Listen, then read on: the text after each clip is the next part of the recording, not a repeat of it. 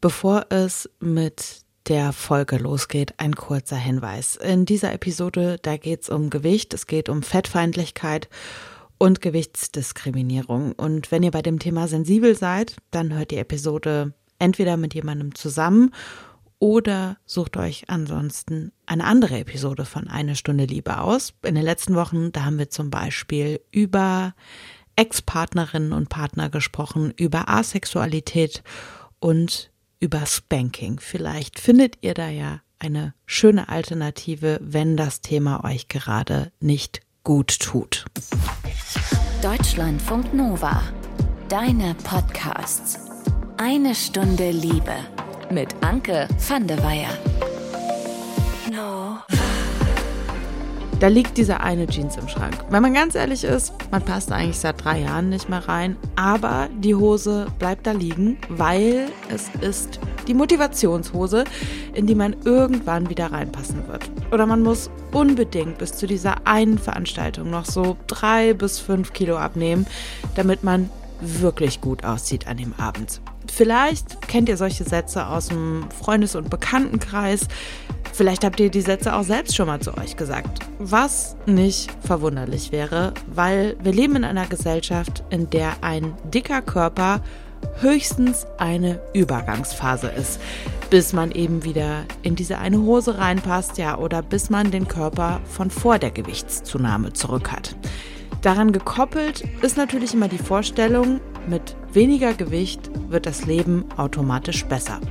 Aus eigener Erfahrung und mit durchaus auch mal schwankendem Gewicht kann ich euch sagen, das Leben, das wird nicht automatisch besser, wenn der eigene Körper sich verändert.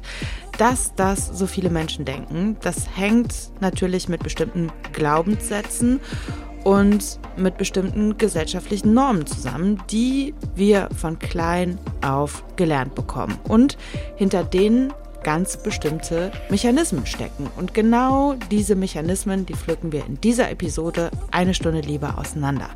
Wir schauen darauf, wie sich Selbstwertgefühl und Körpergröße beeinflussen, damit sie das vielleicht im Idealfall irgendwann nicht mehr tun. Also dass das Selbstwertgefühl nicht von einer bestimmten Körper- bzw. Kleidergröße abhängig ist. Wir sprechen über Thin Privilege, also das Privileg, einen schlanken Körper zu haben. Es geht darum, wie wir einen neutralen oder sogar liebevollen Blick auf den eigenen Körper lernen können und warum ein großer Teil der Modeindustrie eigentlich total an den KonsumentInnen vorbeiproduziert. Das passiert in dieser Episode zusammen mit Julia Jules Kremer. Im Netz ist sie besser bekannt als Schönwild. Sie ist Model, Content Creatorin. Auf Instagram, da folgen ja aktuell über 97.000 Menschen und sie wurde 2021 zur Miss Hamburg gewählt und hat dann als erste Plus-Size-Kandidatin an der Wahl zur Miss Germany teilgenommen. Und Julia setzt sich gegen Gewichtsdiskriminierung ein von der sie bis vor ein paar Jahren überhaupt selbst gar nicht wusste, dass das ein Ding ist mit der Gewichtsdiskriminierung. Also hättest du mich vor fünf Jahren gefragt, hätte ich auf jeden Fall gesagt, ich werde nicht diskriminiert. Diskriminierung ist was ganz anderes. Und dann war es so, dass ganz viele Ereignisse nacheinander dazu geführt haben, dass ich so ein bisschen wachgerüttelt wurde. Was das für Ereignisse waren, darüber haben Jules und ich natürlich auch noch gesprochen. Über diese Ereignisse, da schreibt sie in ihrem ersten Buch auch, das gerade rausgekommen ist. Das heißt Respect My Size. Und in diesem Buch, da geht es um Fragen wie, wofür steht Body Positivity eigentlich wirklich? Warum geht es vielen Menschen eigentlich gar nicht um die Gesundheit dicker Menschen und warum ist ich fühle mich heute so fett der totale Kacksatz. Deutschlandfunk Nova. Eine Stunde Liebe. Jules hat ja gerade schon von Ereignissen gesprochen, die dazu geführt haben, dass sie überhaupt erstmal verstanden hat, dass sie aufgrund ihres Gewichts diskriminiert wird. Und genau um diese Ereignisse geht's jetzt. Eins davon war ein Aufenthalt in einer Tagesklinik, in der Jules wegen Panikattacken war. Dort hat sie einen komplett neuen Zugang zu ihren eigenen Emotionen gelernt. Ich habe irgendwie angefangen so zu erkennen, gerade als Frau darfst du nicht wütend sein, so, ne? Dieses, dann bist du halt direkt so und so und so, dass man direkt so abgewertet mhm. wird, ne? Und dann habe ich mir diese Gefühle, glaube ich, einfach nie so richtig, also die habe ich nie so richtig zugelassen.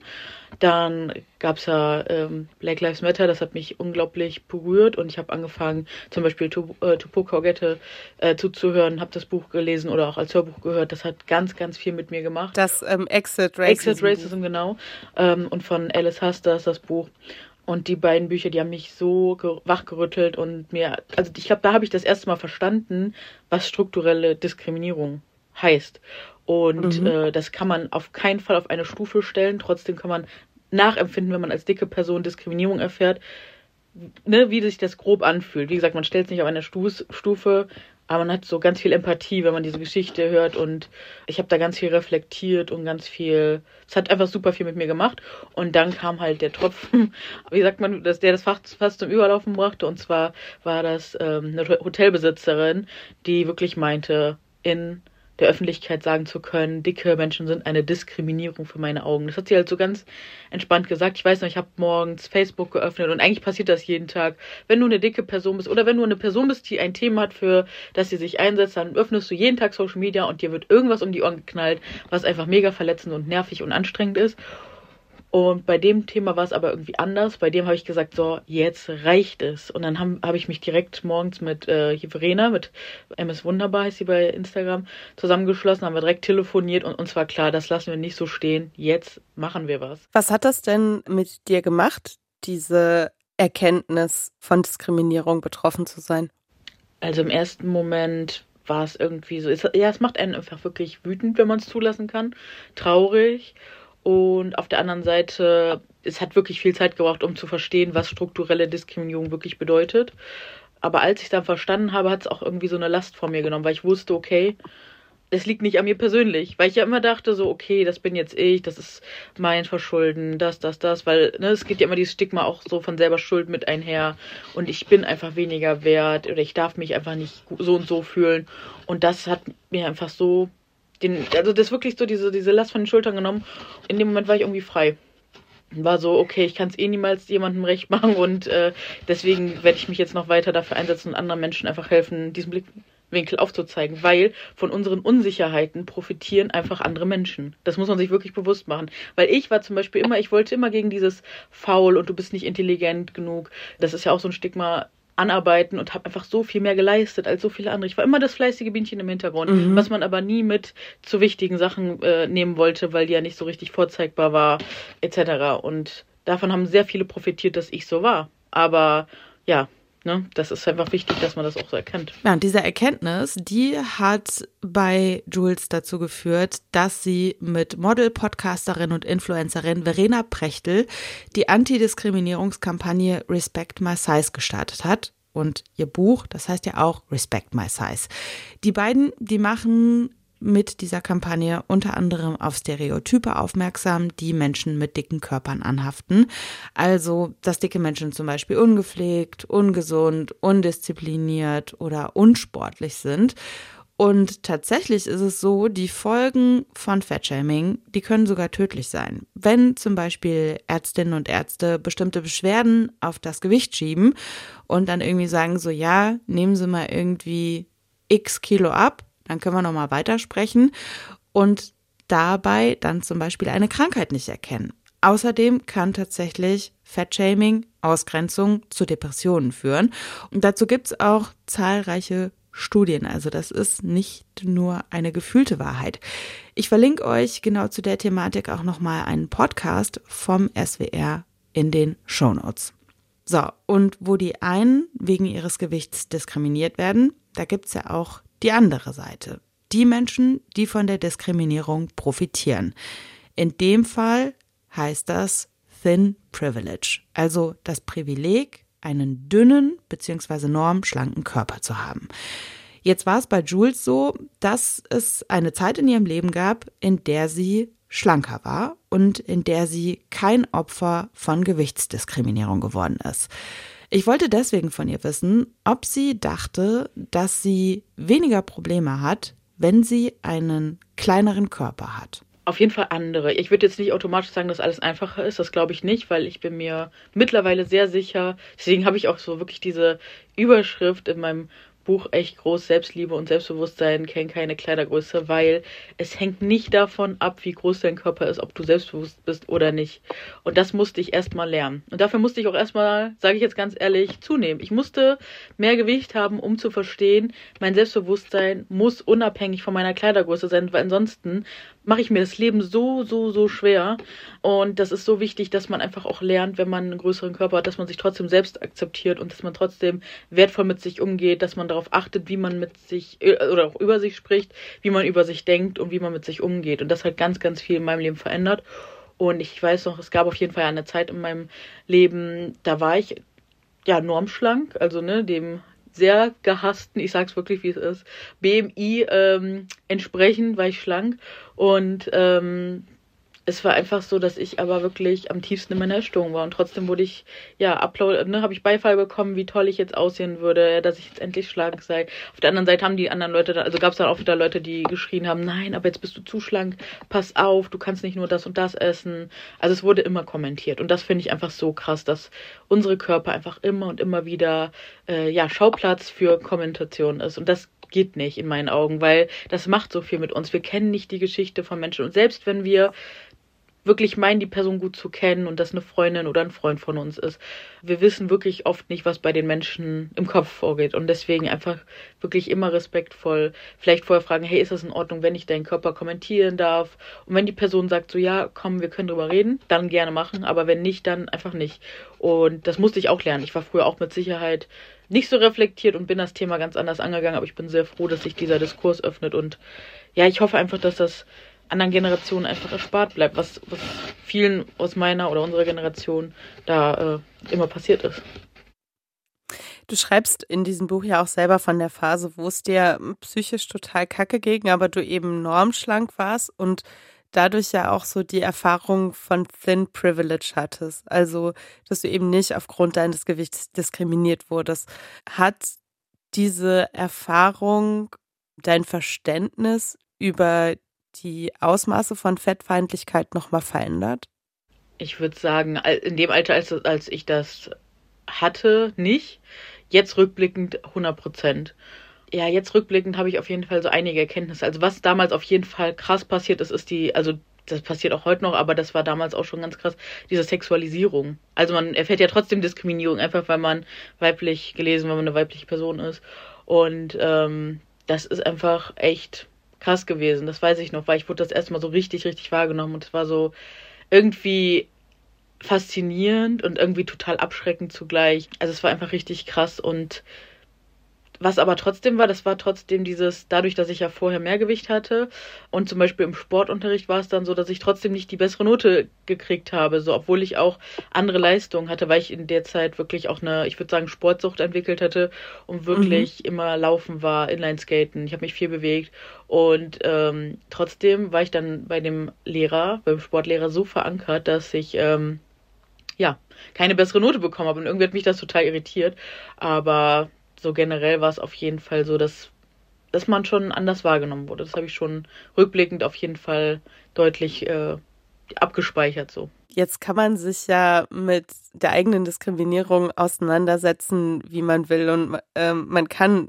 zumindest meiner Erfahrung nach auch versuchen, das ganz, ganz, ganz, ganz doll zu verinnerlichen. Aber trotzdem lebt man ja in diesem System und das heißt irgendwie auch, dass man diesem System immer wieder aufsitzt. Ich habe mich tatsächlich gefragt, wann bist du diesem fettfeindlichen System das letzte Mal aufgesessen bzw. drauf reingefallen? Irgendwie sei es jetzt, dass du irgendwie doch gemerkt hast, ach guck mal, jetzt habe ich mich doch abgewertet wegen meiner eigenen Körpergröße oder jetzt habe ich doch gedacht so, mh, hm, Wann hattest du so das letzte Mal den Moment, dass du dachtest, ach guck mal, ich bin doch noch nicht so weit, wie ich dachte? Immer wieder. Also ich, ich müsste lügen, wenn ich sage, das ist nicht Teil davon, aber das ist die Sache, wie gehe ich damit um?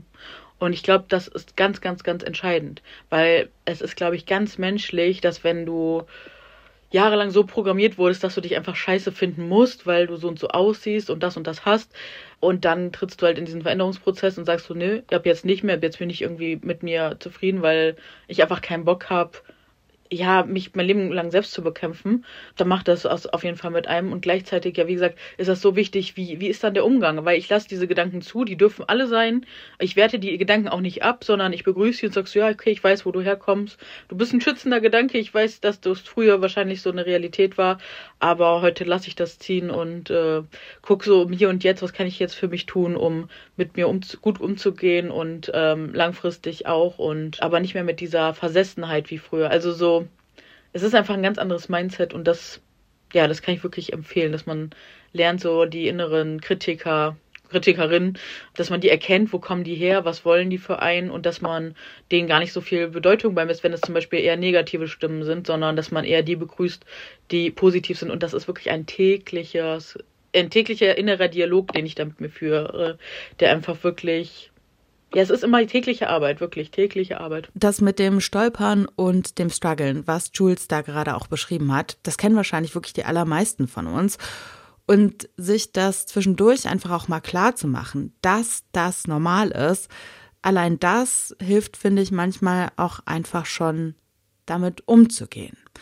Und bevor Jules und ich über den Blick auf den eigenen Körper sprechen, möchte ich auf einen Punkt zurückkommen, den sie gerade ganz am Anfang erwähnt hat. Eben als sie gesagt hat, sie hat durch die schlanke Phase in ihrem Leben auf jeden Fall gelernt, dass Selbstliebe und Selbstbewusstsein keine Kleidergröße kennen. Und genau das, das hat ja auch mit dem Wert zu tun, dem man dem eigenen Körper zuschreibt. Also, dass ein dicker Körper einfach genauso viel wert ist und genauso gut ist wie ein dünner Körper und dass der auch genauso viel Liebe verdient hat. Ja, und wenn das einmal klickt, dann kommt man eben irgendwann an den Punkt, dass Selbstliebe keine Körpergröße beziehungsweise eben keine Kleidergröße auch mehr hat. Genau darüber haben wir in unserem Podcast ab 21 auch mit Josi gesprochen. Und für die war die Nummer mit der Selbstliebe doch ein ziemlicher Ritt. Ich habe unglaublich viel ausprobiert. Also das war gar nicht so, dass es direkt von einem auf den anderen Tag funktioniert hat. Ich habe alle möglichen Diäten ausprobiert. Ich habe versucht, irgendwie ja meine Routinen zu ändern, Sport zu machen. Aber so richtig hatte das alles nie funktioniert. Also ich hatte dann auch tatsächlich mal richtig viel abgenommen. Ich war dann für meine Verhältnisse echt schlank mit 70 Kilo und war dann aber trotzdem immer noch nicht happy. Also ich dachte immer so, okay, cool, wenn ich jetzt dünn bin und ja, mich jetzt hier runterhungere und viel Sport mache, dann ist das alles cool, aber es war tatsächlich gar nicht so. Und dann stand ich halt an so einem Punkt, okay, ich war extrem dick und dann extrem, also für mich extrem dünn ja, da, da stand ich dann so und dachte, okay, jetzt bin ich dünn und bin aber immer noch nicht happy. Woran kann es denn jetzt liegen? Was ist denn jetzt das Problem so? Und habe dann irgendwann festgestellt, okay, alle Diäten dieser Welt können mir halt irgendwie nicht dabei helfen, mit mir selber glücklich zu sein. Und das war halt, nachdem ich in so viele Sackgassen gelaufen bin, so viel ausprobiert habe, habe ich einfach die Geduld verloren und gecheckt, so okay, es kann halt einfach nicht daran liegen, dass ich zu dick oder zu dünn bin, sondern ich bin mit mir selber irgendwie nicht okay. Ich habe keine Verbindung zu meinem Körper, weil ich halt immer weggeschaut habe. Ja, und dann hat Josi ganz viel innerlich an sich gearbeitet und sie hat geguckt, was brauche ich denn eigentlich für eine bessere Verbindung zu mir selbst? Ich habe unglaublich viel Zeit damit verbracht, mir eigentlich selber gut zuzureden und da gehören halt Sachen dazu, wie einfach halt ein Bad nehmen oder rausgehen, Musik hören, spazieren. Ich habe angefangen, Journals zu schreiben, meine Gedanken aufzuschreiben, wirklich viel rauszugehen, unter Leute zu gehen, mich zu sozialisieren. Also wenn man sich halt irgendwie unwohl fühlt, zieht man sich halt gern zurück. Aber ich habe gemerkt, dass mir das halt unglaublich hilft, auch unter Leute zu gehen und halt coole Gespräche zu führen und nicht immer nur geduckt und Kopf nach unten unterwegs zu sein. Und dann habe ich gemerkt, dass das irgendwie so mir richtig hilft, mich in mir selbst wohlzufühlen, mit coolen Leuten um mich rum, mit coolen Gedanken, positiven Gedanken. Und dann hat es langsam angefangen, so, dass ich echt mich wirklich gelernt habe, wertzuschätzen. Was das am Ende ist, was uns näher zu uns bringt, also auch körperlich, das ist natürlich super individuell. Für manche ist es eben dieses Socializing, was Josi gerade beschrieben hat oder für andere auch Thema Sport beziehungsweise sich bewegen, so um der Bewegung willen und nicht um den Körper zu verändern. Und tatsächlich ist es auch so, körperliche Aktivität macht glücklich und ist gut für die Psyche. Das ist auch messbar. Dazu habe ich euch auch mal eine Studie vom Karlsruher Institut für Technologie verlinkt. Die findet ihr in den Show Notes. Und bevor es mit Jules gleich darum geht, wie wir eigentlich so mit uns selber sprechen, habe ich eine wichtige Bitte an euch. Für eine kommende Episode Eine Stunde Liebe sind wir auf der Suche nach Menschen, die die Pille danach genommen haben und die beim Kauf schlechte Erfahrungen gemacht haben. Also zum Beispiel durch eine schlechte oder indiskrete Beratung oder weil ihr in der Apotheke bevormundet worden seid oder sowas. Bisher gibt's tatsächlich nur total wenige Befragungen zu dem Thema und wir würden darüber hier in den kommenden Wochen in einer Episode total gerne mal sprechen. Und wenn ihr euch prinzipiell vorstellen könntet, eure Erfahrungen beim Kauf der Pille danach mit mir zu teilen, dann freue ich mich sehr über eine kurze Mail an mail at deutschlandfunknova.de. Das Ganze, das geht natürlich auch immer anonym und wie gesagt, ich würde mich sehr freuen, wenn sich ein paar Leute von euch melden und wenn wir dann da bald hier drüber sprechen. So, jetzt aber nochmal zurück zu Jules. Über den Blick auf den eigenen Körper habe ich mit ihr auch noch gesprochen. Und bei ihr ist es ja nun so, dass sie einfach auch viel mit ihrem Körper arbeitet, zum Beispiel bei Modeljobs. Ich habe sie gefragt, wie das für sie ist, dass ihr Körper so ein elementarer Teil ihrer Arbeit ist. Gute Frage, habe ich mir noch gar keine Gedanken so drüber gemacht. Ähm, ich glaube, er ist ja wirklich bei uns allen da, ob du jetzt im Büro bist und da kommentiert wirst, weil wir wurden da auch immer schon kommentiert, oder ob du jetzt halt in der Öffentlichkeit bist und da kommentiert wirst. Natürlich äh, ist es für manche Menschen dann nochmal einfacher, einen anonymen Account zu erstellen und da wirklich so richtige uh, fiese Sachen zu sagen. Das haben wir natürlich eine ganz andere Tragweite. Da würde ich mir auch wirklich wünschen, dass wir da mehr Restriktionen hätten, dass wir da schneller, härter durchgreifende Regelungen hätten, äh, weil es sind einfach auch Verletzungen, die immer wieder stattfinden und die nicht sein müssten, weil ich denke wirklich, dass einfach ein respektvoller Umgang so wichtig ist. Und ich zum Beispiel, ich würde mir nie anmaßen, einen Körper von einer anderen Person negativ zu kommentieren und schon gar nicht das irgendwie negativ unter einen Beitrag oder irgendwo hinzuschreiben. Also ich verstehe nicht, wie manche Menschen so sein können. Und gleichzeitig passiert das einfach so, so häufig. Und äh, deswegen, also mein Körper, dass ich täglich mit dem arbeite, ja, ich glaube, das ist wirklich irgendwie in jedem Job. Also den benutzt man, ne? Also das ist einfach immer da, ja finde, es ist auch ein ganz guter Weg, so einen Blick auf den eigenen Körper zu haben, indem man einfach sagt, so der funktioniert. Also der Körper ist so für einen da und das ist, hat dann ja eben auch nicht mehr so viel mit dem Aussehen zu tun. Also, sondern so der Körper funktioniert ja einfach für einen.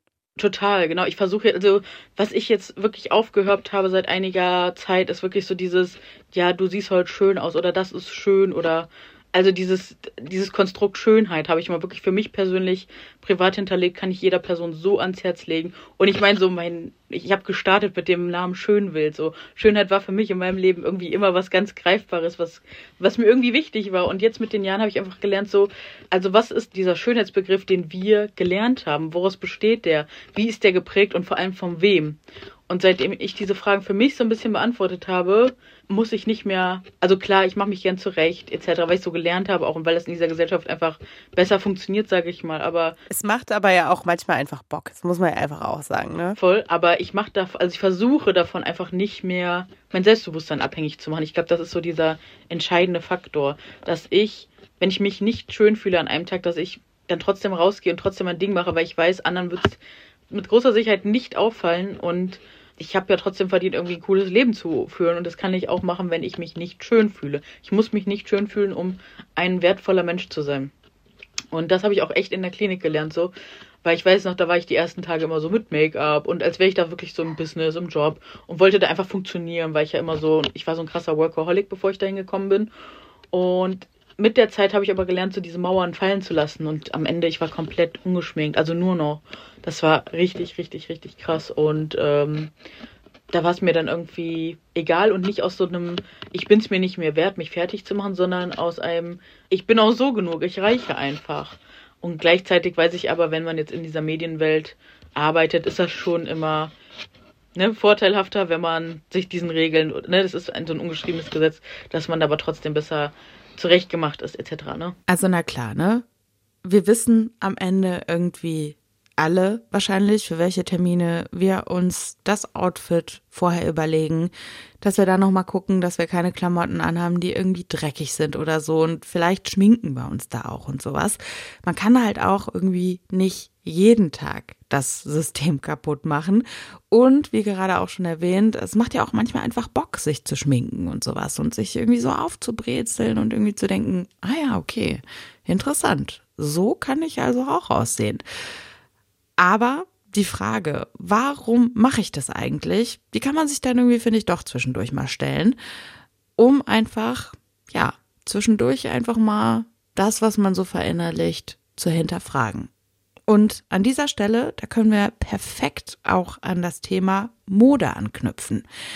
Wenn ihr eine Kleidergröße habt, die so jenseits von, ich sag mal, 44 ist, in manchen Läden sogar 42, dann äh, High Five schon mal an dieser Stelle, ja. Da wisst ihr auch schon, in manchen Läden, da brauche ich es überhaupt gar nicht erst zu versuchen. Und wenn ein bestimmter Anlass ansteht, äh, dann recherchiert ihr irgendwie schon Wochen vorher Online-Shops, guckt in den Läden, wo ihr irgendwie wisst, die führen meine Klamottengröße. Und sowas ist irgendwie nervig, sowas kostet Zeit und nagt dann am Ende vielleicht doch wieder am Selbstbewusstsein, egal wie oft man sich vorher gesagt hat, dass der Wert des Körpers nicht von der Kleidergröße abhängt. Bei Jules, da war das mit den Klamotten von klein auf schon ein riesengroßes Ding. Ich weiß nicht, wie es bei dir in der Kindheit war, aber ich hatte damals nicht die Möglichkeit, mich äh, ja über Kleidung irgendwie zu definieren und das machen wir einfach alle jeden Tag. Mal mehr, mal weniger, aber dass man sich irgendwie so in der Kleidung wohlfühlt. Ich habe immer Kleidung tragen müssen, die einfach zu klein war, weil sie nicht gepasst hat. Jeanshosen, die so krass eingeschnitten haben, dass ich wirklich immer so krasse Striemen äh, an der Hüfte hatte, die einfach gar nicht saßen. Und es gab einfach nichts. Es gab nichts anderes. Und auch krass finde ich immer dieses Blaming und dieses, ja, dann äh, geh doch bitte äh, zum Second-Hand-Shop und geh da einkaufen. So gerade bei Plus-Size-Personen. Und das Spannende ist, ich habe jetzt wirklich mal in Hamburg so ein, also natürlich ist das nicht für alle Städte, äh, auf alle Städte übertragbar, aber ich habe schon gehört, dass das sehr ähnliche Erfahrungen sind. Aber wenn du jetzt zum Beispiel eine Größe 48, 50 hast oder noch, noch größer und du in diese Second-Hand-Shops gehst, da ist oft nichts zu holen. Mhm. Also wirklich, wenn mir schlanke Leute sagen, dass man als dicke Person einfach dahin, einfach vor allem, doppelt unterstrichen, dahin gehen soll, da findet man ja was, das ist halt nicht realistisch. So, und das Spannende ist auch, das sehe ich immer wieder zum Beispiel auf Social Media, dass dann halt auch gerne schlanke Leute kommen und sich dann wirklich die, wenn diese drei Teile, die es dann mal für dicke Personen geben könnte, dass die sich dann geschnappt werden und dann abgecycelt werden oder anders benutzt oder werden. Oder Oversize getragen Oder Oversize oder getragen. Oder genau, oder generell, dass einfach ja Sachen gekauft werden in größeren Größen und das ist dann schon so, das tut einfach weh und ich glaube, viele schlanke Menschen, die haben einfach wirklich, also außer die haben wirklich eine dicke Person in ihrem Umfeld und kriegen darüber diesen Struggle mit, wie krass anstrengend und schwierig das einfach ist, was Schönes zu finden. Also es wird zum Glück immer einfacher aktuell, aber es war eine ganz, ganz große, lange Zeit so, dass es ganz schwierig war, was Schönes zu bekommen, wenn du dich modisch kleiden wolltest. Und das Ding ist, wenn du dich nicht modisch oder zeitgemäß oder sowas kleidest oder irgendwie ansprechend, dann bist du halt schon einfach darüber komplett rausgefallen. Dann warst mhm. du darüber ein, ein äh, Außenseiter und bist darüber halt auch wieder ähm, ja, diskriminiert worden oder hast Beleidigungen erfahren. Und ich glaube, das können sich echt viele Menschen gar nicht so richtig vorstellen, wie welchen Impact, also welchen riesigen Einfluss das einfach auf einen hat. So. Und das ist wirklich ein strukturelles Ding, was echt äh, krass ist. Ja, und dann hat man äh, noch gar nicht angefangen, sich damit äh, zu beschäftigen, dass man vielleicht eigentlich, wenn man es sich leisten kann, irgendwie Slow Fashion shoppen möchte. Weil dieser Markt ist ja noch kleiner und dann kommt das Argument, dass man nicht eine gewisse Size Range bedienen kann, noch schneller auch mal. Ne? Ähm, in letzter Zeit habe ich vor allen Dingen auf Social Media öfter Takes gelesen dazu, dass diese Nullerjahre-Mode wieder zurückkommt. Du rollst schon mit den Augen. Also die Hosen sitzen wieder tief. Äh, wahrscheinlich dauert es nicht mehr lange, bis auch Stringtangas wieder überall äh, zu sehen sind. Mit was für einem Gefühl blickst du darauf, dass diese Mode wiederkommt? auch ambivalent, weil auf der einen Seite ist es eine Chance, dass auch Unternehmen weil das Ding ist, wenn du möchtest, kannst du es. Du kannst es schaffen, diese Mode auf große Körper zu adaptieren und es sieht auch gut aus. Das kann man schaffen. Und das könnte die Chance sein, dass das wirklich geschafft wird. Was ich aktuell in den Läden gesehen habe, ist aber so, dass man einfach gar nicht mehr reinpasst. Also, dass die Sachen einfach so knapp und kurz und klein geschnitten werden, dass eine Person mit, in, mit einer Größe 48, 50 zum Beispiel, dass das einfach wirklich unmöglich aussehen würde, egal wie du stylen würdest, oder dass man noch nicht mal was kriegt. Das ist natürlich auch oft der Fall. Und das ist natürlich schon wieder, mir geht diese Ausgrenzung da einfach so auf den Geist, ne? Also, dass man wirklich da so optisch und halt auch wirklich physisch einfach krass ausgegrenzt wird. Und ähm, ja, wie gesagt, das ist halt ja auch so, wenn du einfach in den Shop gehen möchtest und dass du da einfach nichts findest, ist einfach so ein trauriges Gefühl, weil du weißt, okay, du wirst hier nicht mitgedacht. Das ist wie an öffentlichen Plätzen, wo die Bestuhlung einfach so ist, dass du nicht reinpasst. Und das ist eine Sache des Wollens. Wollen wir Menschen mitdenken, die einen größeren Körper haben? Es geht auch nicht nur um dicke Menschen, sondern es geht auch wirklich um große Menschen, ne? Oder auch um große, dicke Menschen oder auch um Menschen mit Behinderung, ne? Dass ganz viele Menschen von dieser Gesellschaft oder in diesen Gesellschaftsstrukturen nicht mitgedacht wurden. Und gleichzeitig bin ich so glücklich darüber, dass wir ganz, also jetzt erkennen, immer mehr erkennen, wie sehr Diskriminierungsformen miteinander verknüpft sind und dass dieser intersektionale Gedanke, dass der äh, gebracht würde, weil wenn wir uns alle, die diskriminiert werden, zusammenschließen und sich an einem Strang ziehen, dann kann sich halt richtig doll was verändern, würde ich mal sagen. Und nicht mehr so dieses gegeneinander ausspielen. Also sage ich jetzt mal so in Anführungsstrichen gegeneinander mhm. ausspielen, so der wird gesehen und ich werde aber nicht gesehen, oh oh oh, sondern wir werden alle nicht gesehen und das ist einfach für alle schädlich und verletzend und wir müssen alle an einem Strang ziehen, weil, ne, wenn jetzt zum Beispiel Straßen geplant werden etc., wie sehr hat man sich vor ein paar Jahren noch Gedanken darüber, also außer du bist halt wirklich direkt im Umfeld betroffen, dass einfach auch Menschen mit Behinderung mitgedacht werden. Und jetzt ist es für mich so, jetzt versuche ich es einfach immer wieder mitzudenken oder diese ganzen anderen Blickwinkel einzunehmen. Und ja, natürlich erfordert das echt Kapazitäten so beim Mitdenken, aber mir ist es so wichtig, weil ich einfach weiß, wie es ist, wenn man nicht mitgedacht wird und es tut einfach mega weh. Und ähm, ich finde es total, begrüße es total, dass sich da jetzt in den nächsten Jahren hoffentlich äh, noch einiges verändern wird. Dieses Verbünden, was Jules da am Ende erwähnt hat. Das ist natürlich auch einfach wirklich, wirklich wichtig, auch wenn wir da auch hier immer wieder drüber sprechen. Weil es geht ja am Ende irgendwie keinem was verloren, wenn einfach die Bedürfnisse von mehr Menschen mitgedacht werden. Es ist einfach mehr für alle da. In Jules Buch Respect My Size, da gibt's übrigens nicht nur sehr viele persönliche Stories, unter anderem zum Beispiel über diese Miss Germany Nummer. Es gibt auch Interviews mit ExpertInnen. Unter anderem geht es mit einem Mediziner darum, zu welchen gesundheitlichen Problemen Gewichtsstigmatisierung in der Medizin führen kann und eine Ernährungstherapeutin, die spricht darüber, warum Diäten gesundheitsschädlich sind. Das Buch Respect My Size von Julia Jules Krämer, das ist im Banvolet Verlag erschienen, kostet 16 Euro in der gedruckten Version oder 12 Euro als E-Book. Ein kleiner Switch an dieser Stelle aufs Liebestagebuch. Da geht's diese Woche um Dates. Emma, die hatte ein erstes Date mit einem Typen, das gar nicht mal so toll war. Das war ziemlich oberflächlich. Der Mann, den sie da getroffen hat, der war schlecht drauf, der war nicht wirklich am Start. Also es war jetzt irgendwie nicht so, dass man da initial direkt gesagt hätte, also den treffe ich auf jeden Fall nochmal. Aber die beiden, die haben sich dann tatsächlich gesagt, komm, zweite Chance, wir gucken einfach mal, ob das zweite Date nicht vielleicht besser wird. Und diesmal haben sich die beiden nicht im Café getroffen, sondern draußen. Ja, eine Woche später oder so haben wir uns verabredet zum See und sind dann am späten Nachmittag oder frühen Abend gemeinsam zum See gefahren, äh, haben uns einen netten Ort gesucht äh, und uns direkt am Ufer niedergelassen. Und dann hatte er ein Kartenspiel mit, das ist so ein Kennenlernspiel. Das waren das sind Fragen auf Karten abgedruckt in verschiedenen Kategorien, so leichte Fragen, Medium und schwere Fragen.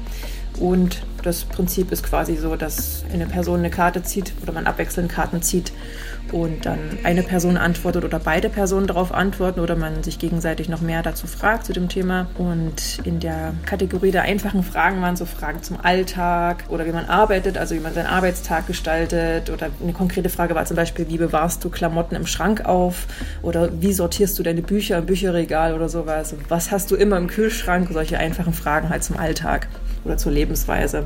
Und dann die Medium-Fragen waren dann schon eher sowas zur Familie oder welcher Beziehungstyp bist du, was ist dir wichtig im Leben. Und dann gab es halt die schweren Fragen. Das waren dann schon ziemlich taffe Fragen, die mich zumindest und ihn auch äh, manchmal ganz schön berührt haben oder irgendwas aufgewühlt haben. Zum Beispiel kann ich mich an eine Frage erinnern, was rührt dich zu Tränen? Oder hast du einen Menschen verloren und du konntest vor dessen Tod irgendetwas nicht wieder gerade biegen? Oder Fragen zu vergangenen Beziehungen oder warum man sich getrennt hat und so weiter. Das waren schon so ziemlich Sachen, die einen ja, sehr berührt haben, die an die Substanz gingen. Und wir haben teilweise sehr lange über einzelne Fragen gesprochen, haben viel über uns preisgegeben oder uns Geschichten von früher erzählt und kamen da über diese Fragen richtig gut ins Gespräch und haben uns in dieser kurzen Zeit ziemlich gut kennengelernt. Wir haben über Details gesprochen, über die man beim ersten oder zweiten Date nicht so einfach oder nicht in dieser Detailliertheit sprechen würde. Und ja, ich fand dann, dass das Kartenspiel eine richtig gute Hilfe für tiefgründige Gespräche war. Ich habe es so empfunden, dass wir uns auf einmal so nah waren, wie man sich am Anfang überhaupt gar nicht nah sein kann, wenn man sich gerade erst kennengelernt hat. Ja, und es gab dann aber schon so ein paar Fragen, die wir beide beantwortet haben, wo wir beide festgestellt haben, oh scheiße, ey, nee, das sind alles ganz schöne Red Flags, die wir hier gerade offenbaren. Also zum Beispiel haben wir über unsere Beziehungstypen gesprochen und haben festgestellt, dass wir sehr unterschiedliche Beziehungstypen sind, dass es tatsächlich überhaupt gar nicht zusammenpassen würde für eine längerfristige Sache. Also ich bin eher ein Beziehungstyp, ich brauche eher so sichere Bindungen und ich brauche Gewissheit und ja, ich brauche halt einfach so eine Sicherheit oder ich brauche viel Kommunikation von der anderen Person und viel Präsenz. Und er braucht genau das Gegenteil. Er braucht sehr viel Freiraum, sehr viel Zeit für sich, nicht so wahnsinnig viel Kontakt und das ist einfach nicht miteinander kompatibel. Und ich habe das zwar im ersten Moment als kleine Enttäuschung empfunden, weil wir uns erst so nah waren und dann kam das raus, dass wir eigentlich gar nicht so zusammenpassen und deswegen war ich erstmal so ein bisschen geknickt, aber ich dachte so, hey, ja, voll gut, dass wir das jetzt am Anfang feststellen und nicht nach ein paar Wochen. Man hat das halt nicht so oft, dass man so schnell über so ein sehr wichtiges oder so ein, ja, so ein zentrales Thema spricht, wenn man datet oder so zu einem Punkt gleich kommt und sieht, ah, es passt überhaupt nicht. Und das ist zwar vielleicht eine Enttäuschung, aber es ist natürlich eine schnelle Klärung und, und hilft einfach dann dabei, den richtigen Weg dann zu finden danach.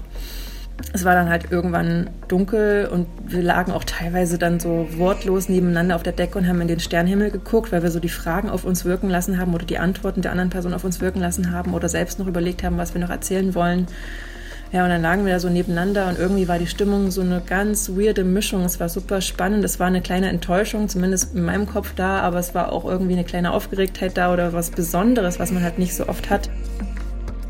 Ich glaube ja fast, da geht noch was. Äh, mal gucken, wie es mit Emma und dem Date am Ende weitergeht. Das hört ihr auf jeden Fall in einer der nächsten Episoden von ihrem Liebestagebuch hier bei Eine Stunde Liebe. Ich sag an dieser Stelle Danke an Julia Krämer bzw. an Jules für das Gespräch und für euch an dieser Stelle nochmal der Hinweis bzw. die Bitte, wenn ihr mit mir über eure Erfahrungen beim Kauf der Pille danach sprechen wollt, dann freue ich mich wirklich sehr über eine Mail an mail@deutschlandfunknova.de. Wie gesagt, ist auch alles anonym möglich. Ich bin Anke van der Weyer. Ich sage an dieser Stelle nur noch Danke fürs Zuhören. Habt's gut. Deutschlandfunk Nova. Eine Stunde Liebe. Jeden Freitag neu. Auf deutschlandfunknova.de und überall, wo es Podcasts gibt. Deine Podcasts.